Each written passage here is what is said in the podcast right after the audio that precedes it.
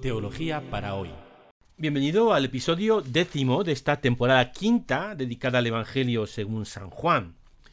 Una de las características del Evangelio según San Juan es el uso de los símbolos. Por ejemplo, si recordáis el capítulo cuarto, el encuentro con la samaritana, Jesús decía, yo soy el, agua, eh, el agua. El agua de vida. Eh, el capítulo sexto, que es el que vamos a comentar hoy, va a girar en torno a un símbolo, el símbolo del pan. Recordemos, no hace falta recordar, pero recordemos que el pan es el alimento principal de la dieta mediterránea y que es sinónimo de aquello que nos da vida, el alimento que nos nutre y que nos mantiene en la vida. Y Jesús en este episodio, este capítulo sexto, va a decir, yo soy el pan bajado del cielo. Yo soy el pan. Al igual que sucedía en el episodio anterior, el de hoy comienza con un milagro que, eh, es un signo, así lo llama eh, el evangelista Juan, y luego hay una serie de diálogos y monólogos que profundizan en el significado de este signo. Empezamos leyendo. Después de esto, Jesús se marchó a la otra parte del mar de Galilea, o de Tiberíades. Lo seguía mucha gente, porque habían visto los signos que hacía con los enfermos. Subió Jesús entonces a la montaña, y se sentó allí con sus discípulos. Estaba cerca la Pascua, la fiesta de los judíos. Cierro la cita. En el episodio anterior, si os acordáis, estábamos en Jerusalén, ahora estamos de nuevo en Galilea, mejor dicho, no en Galilea, sino cerca de Galilea, puesto que estamos al otro lado, de la, en la otra orilla del lago de Tiberíades. Este lago de Tiberíades está en la parte oriental de, Galilea y la otra orilla es una orilla pagana, ya no es una orilla judía como la parte occidental, sino que eh, está habitado por un pueblo distinto, por un pueblo que no creía en el Dios único de Israel, pueblo pagano. Y la anchura máxima de este lago son unos 12 kilómetros. No es mucho, se ve perfectamente la otra orilla. La multitud se congrega en torno a Jesús porque habían oído su fama de sanador. Y veremos lo que pasa ahora. sigo leyendo. Jesús entonces levantó los ojos y al ver que acudía mucha gente, dice a Felipe, ¿Con qué compraremos panes para que coman estos? Lo decía para probarlo, pues bien sabía él lo que iba a hacer. Felipe le contestó Doscientos denarios de pan no bastan para que a cada uno le toque un pedazo. Uno de sus discípulos, Andrés, el hermano de Simón Pedro, le dice Aquí hay muchacho que tiene cinco panes de cebada y dos peces. Pero ¿qué es eso para tantos? Cierro la cita. El diálogo comienza con una pregunta de Jesús a Felipe. ¿De dónde compraremos panes? ¿Mm? Traducido por la traducción oficial como ¿con qué compraremos panes? Porque esta traducción eh, eh, pierde un matiz muy importante, porque lo que Jesús dice es pocen. Pocen es de dónde. ¿De dónde sacaremos pan? Está claro que ese de dónde apunta hacia él mismo. Pero como, ya estamos acostumbrados en Juan, le gustan mucho los malentendidos. Gente que no entiende y eso lo aprovecha para profundizar en el mensaje.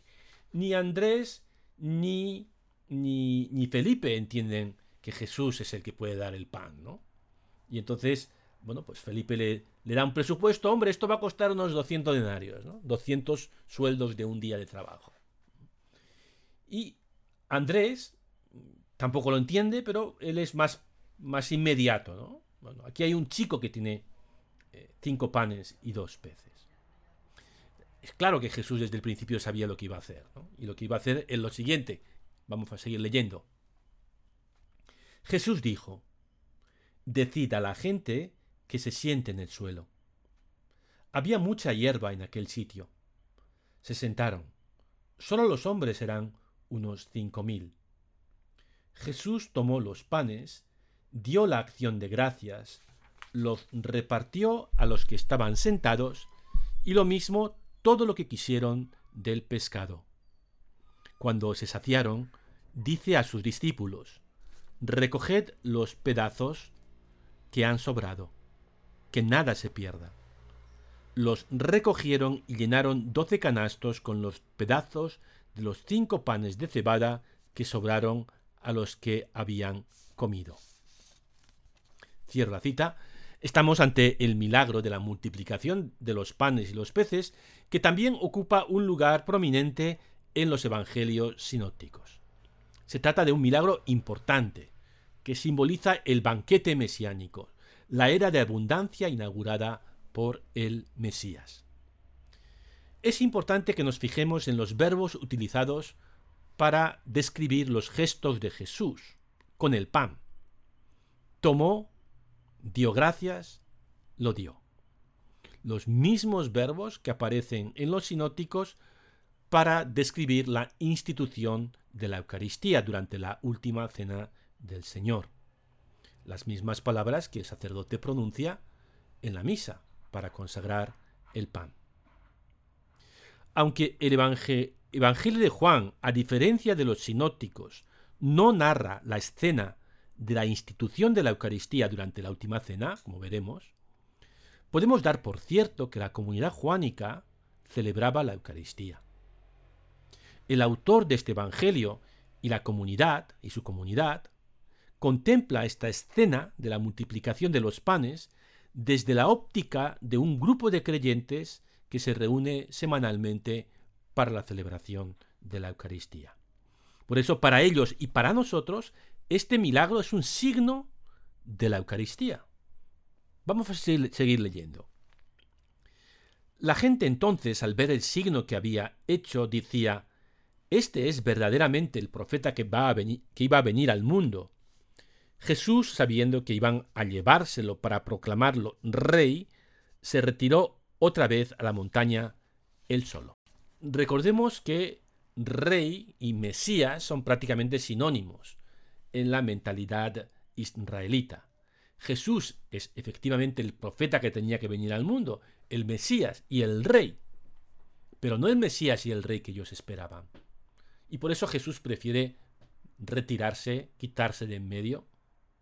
Vamos a seguir leyendo. Al oscurecer, los discípulos de Jesús bajaron al mar embarcaron y empezaron la travesía hacia Cafarnaún. Era ya noche cerrada, y todavía Jesús no, no los había alcanzado. Soplaba un viento fuerte, y el lago se iba encrespando.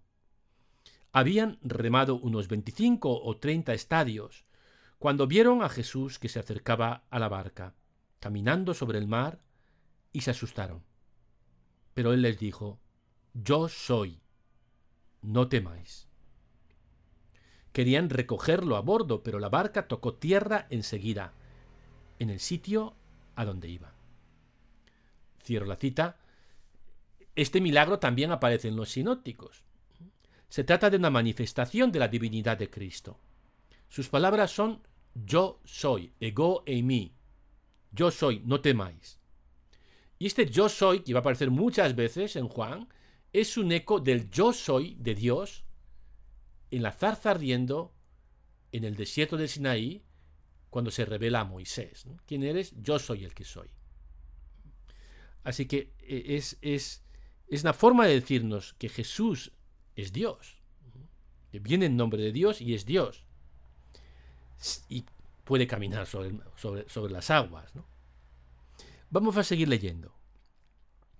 Al día siguiente la gente que se había quedado al otro lado del mar notó que allí no había más que una barca y que Jesús no había embarcado con sus discípulos, sino que sus discípulos se habían marchado solos. Entretanto, unas barcas de Tiberíades llegaron cerca del sitio donde habían comido el pan, después de que el Señor había dado gracias. Cuando la gente vio que ni Jesús ni sus discípulos estaban allí, se embarcaron y fueron a Cafarnaún en busca de Jesús. Cierro la cita.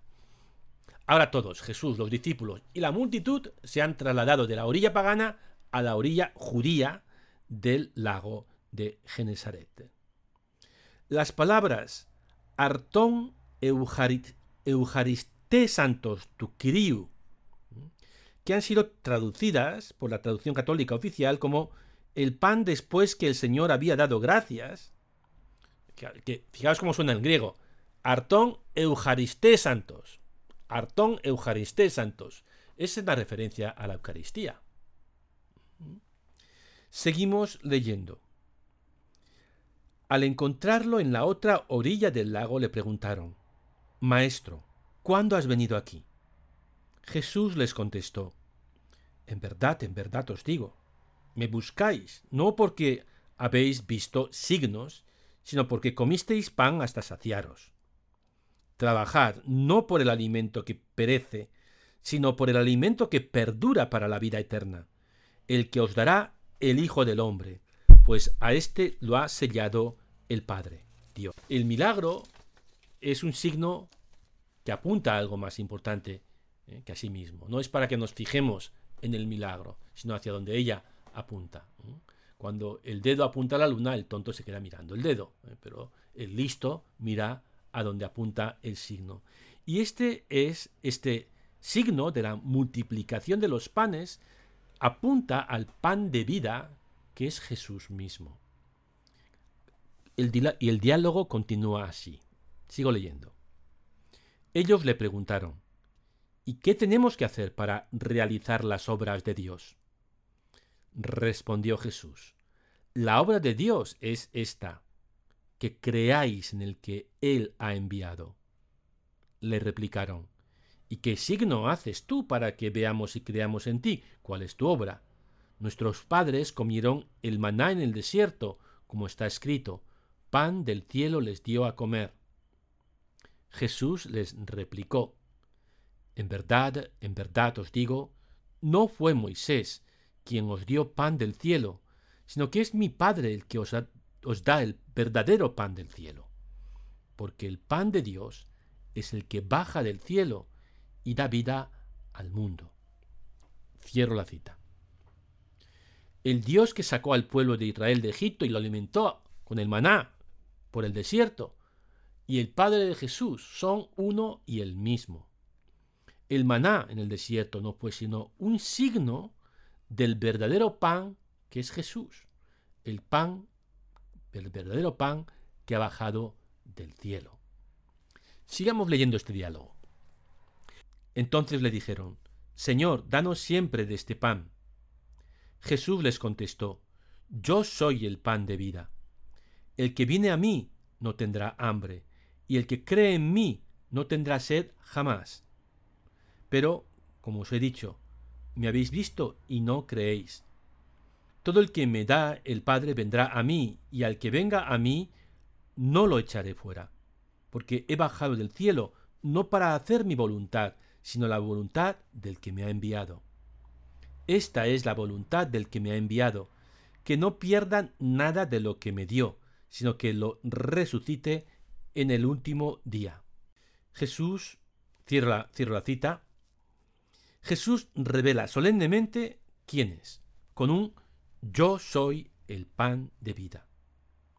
Él es, como habíamos visto en el diálogo con Nicodemo, el que ha bajado del cielo. Y Él es, como hemos visto en el diálogo con la samaritana, el que puede dar el agua viva. Ahora se revela como el pan de vida, el que puede alimentar y sostener una vida en plenitud ya ahora y resucitar a los muertos en el último día. Esta revelación, sin embargo, en vez de encontrarse con acogida, se encuentra con el rechazo. Leo.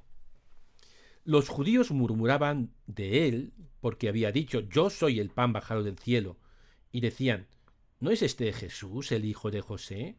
¿No conocemos a su padre y a su madre? ¿Cómo dice ahora que ha bajado del cielo? Jesús tomó la palabra y les dijo, No critiquéis.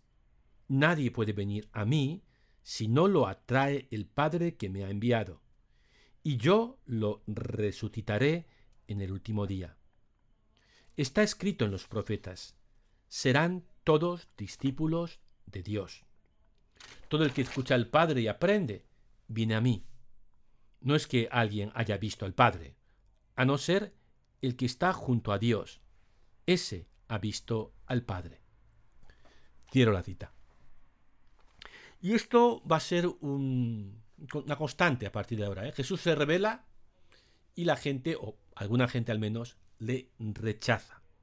Pero esto no, no, no, detiene a Jesús. Jesús continúa hablando y declara quién es. De nuevo, leo, sigo leyendo.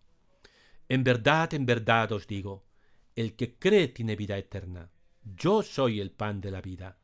Vuestros padres comieron en el desierto el maná y murieron. Este es el pan que baja del cielo, para que el hombre coma de él y no muera. Yo soy el pan vivo que ha bajado del cielo. El que coma este pan vivirá para siempre, y el pan que yo daré es mi carne por la vida del mundo. Disputaban los judíos entre sí. ¿Cómo puede éste darnos a comer su carne? Cierro la cita. ¿Ves que estas, que estas palabras como que, como que son para rumiarlas, ¿no? Para leerlas una y otra vez, ¿eh? porque repite lo mismo, ¿no? Con distintas maneras, como, como para ir como una espiral que va dando vueltas, como un tornillo, ¿no? Que va dando vueltas y, y entrando en el interior. Sigamos leyendo. Jesús va a volver a declarar quién es, va a volver y se encuentra, pero esta vez lo, va a hacer con una profundidad sorprendente. Leo. Entonces Jesús les dijo, En verdad, en verdad os digo, si no coméis la carne del Hijo del Hombre y no bebéis su sangre, no tenéis vida en vosotros.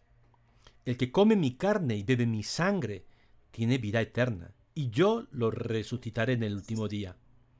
Mi carne es verdadera comida, y mi sangre es verdadera bebida. El que come mi carne y bebe mi sangre, habita en mí y yo en él. Como el Padre que vive me ha enviado y yo vivo por el Padre, así del mismo modo, el que me come vivirá por mí. Este es el pan que ha bajado del cielo, no como el de vuestros padres, que lo comieron y murieron. El que come este pan vivirá para siempre. Esto lo dijo Jesús en la sinagoga cuando enseñaba en Cafarnaúm. Cierro la cita. Estas palabras resultan imposibles de comprender si no se presupone que la comunidad desde la que y para la que escribía el evangelista celebraba la Eucaristía.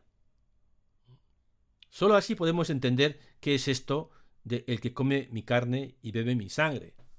Para cualquiera, cualquier católico que celebra la Eucaristía, dice, esto es, el, esto es la misa, ¿no?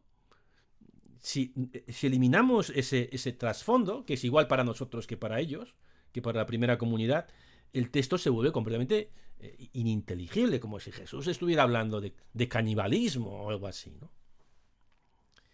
Estas palabras resultan imposibles de comprender si no Presuponemos que la comunidad de Juan creía en la presencia de Cristo en el pan y el vino, la presencia real de Cristo en el pan y en el vino santos.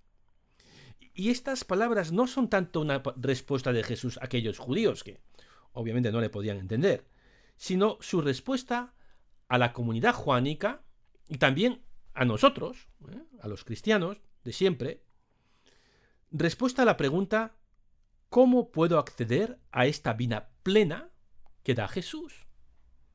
Y la respuesta de Jesús es, el que come mi carne y bebe mi sangre tiene vida eterna, y yo lo resucitaré en el último día. El que recibe la comunión tiene ya vida eterna y la promesa de la resurrección futura. Ahora bien, esto del pan eucarístico no es una poción mágica, ¿eh? que tú te lo tomas y ya está sino que hay que entenderlo y por eso continúa Jesús hablando, en relación con Él y con el Padre. Por eso el texto continúa. Como el Padre que vive me ha enviado y yo vivo por el Padre, así del mismo modo el que me come vivirá por mí. No, no es el pan.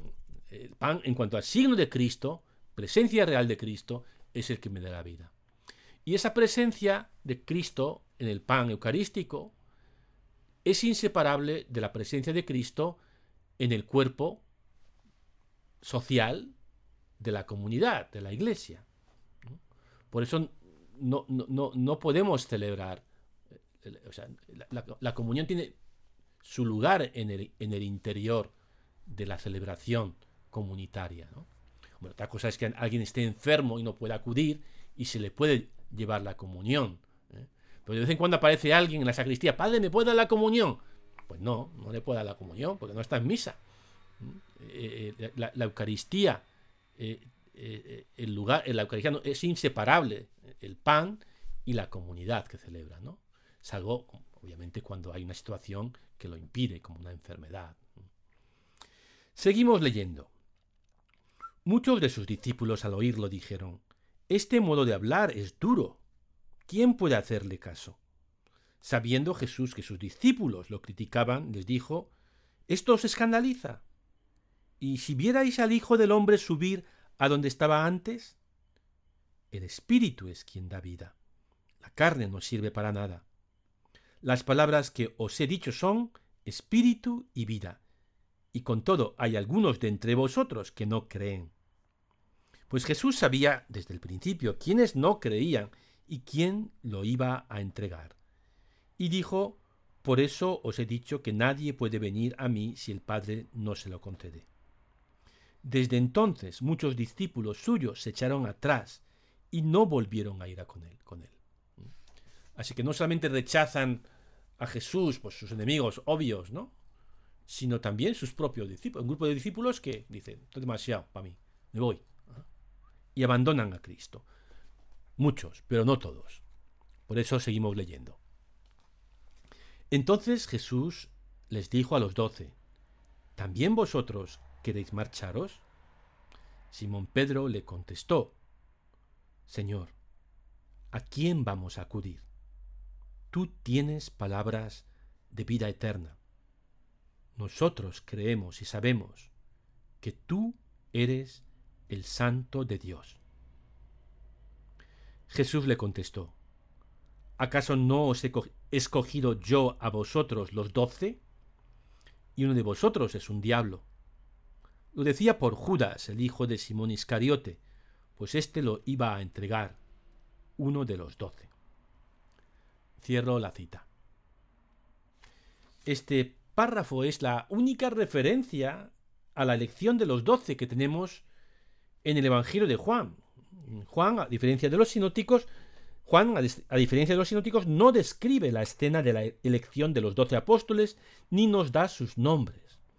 La otra única mención de los doce aparece muy de pasada en el capítulo 20, versículo 24, en el que el evangelista se refiere a Tomás como uno de los doce. Pero no hay más menciones de los doce. Es, es un poco intrigante, ¿no? ¿Por qué tienen tan poca importancia los doce en este evangelio?